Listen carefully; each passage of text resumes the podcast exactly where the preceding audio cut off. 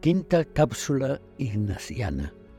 Y se fue camino a Montserrat pensando, como siempre, en las hazañas que tenía que hacer por amor a Dios.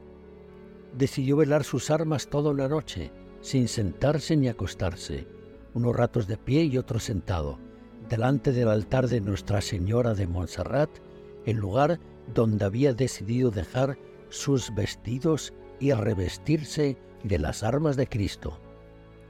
Llegado a Montserrat, después de hacer oración, se confesó por escrito y duró la confesión tres días.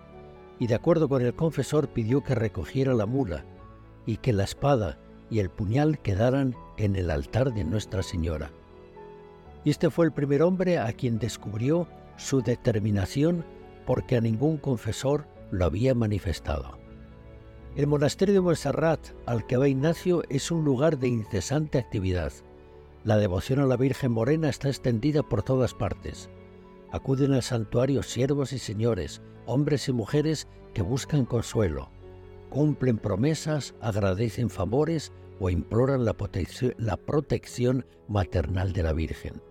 Busca un confesor, describe con dolor las miserias de su vida pasada, expone con ilusión sus proyectos.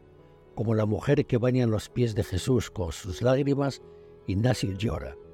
Llora, confiesa sus pecados, entrega sus ofrendas y ama, porque mucho amó, sus muchos pecados le fueron perdonados.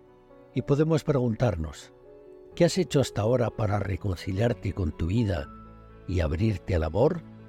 La segunda pregunta que nos podemos hacer es la siguiente. ¿Te gustaría ser acogido, escuchado y acompañado y vivir con lágrimas el amor misericordioso del Señor? Y terminamos con la última interrogante. ¿Cómo lo podrías hacer?